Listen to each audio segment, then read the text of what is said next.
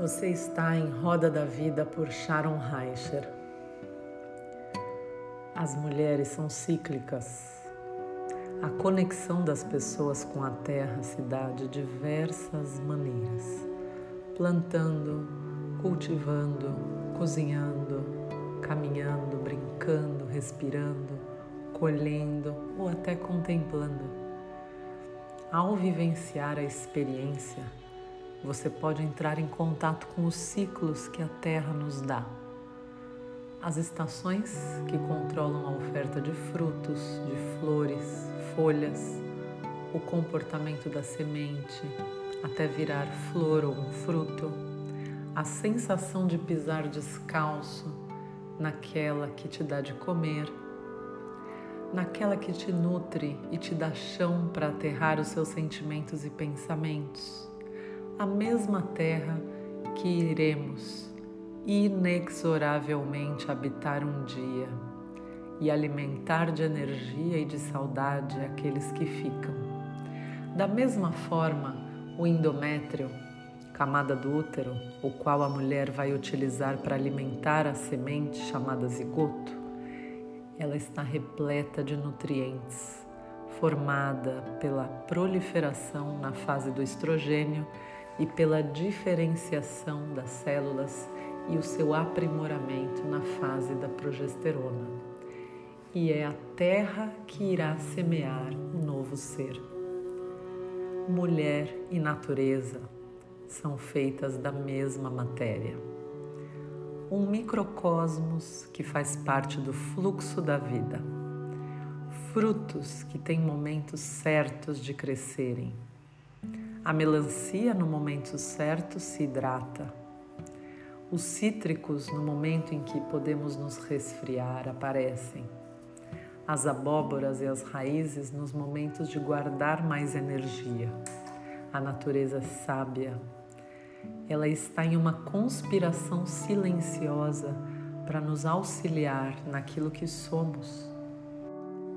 E assim como ela o faz, a natureza da mulher também é cíclica. A mulher não é linear.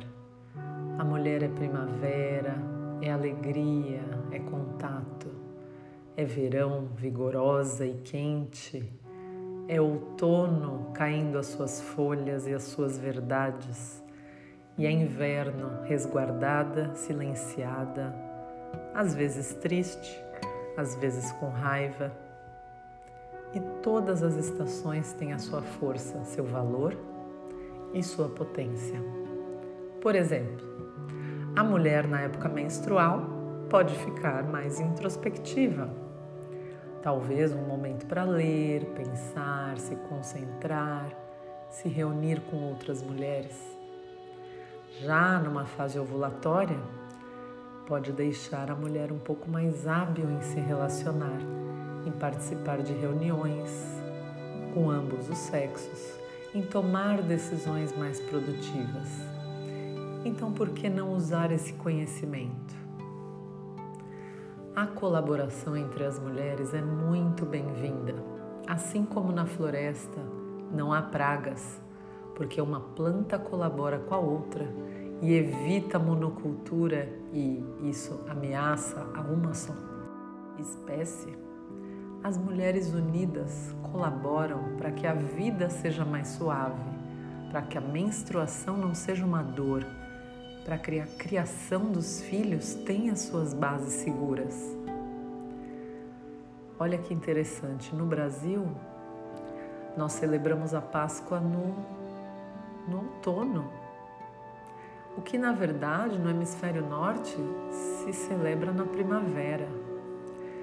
Na primavera, os ovos da Páscoa simbolizam a fertilidade.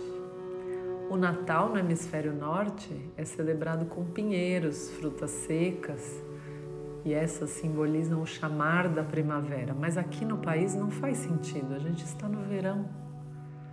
Então, qual é o tempo que você deve seguir? Que calendário você deve seguir? O costume dos países nórdicos que trouxeram as tradições relacionadas ao clima deles? A Terra tem mais de 300 mil espécies comestíveis e a gente consome apenas 300 delas. Quem vai questionar os ciclos da Terra? E quem vai questionar os ciclos da mulher? A mulher tem o poder e o tempo dentro dela, o local onde nascem todos os homens e mulheres do mundo. Além da Terra ser cronológica, o nosso corpo também é. E se a natureza nos dá o celebrar desse tempo e a gente perceber os ciclos, os humores, as potências e respeitar isso, aceitar o nosso corpo como sagrado, e a terra também como sagrada, isso nos dá a chance de podermos pensar que isso é realmente o amor incondicional.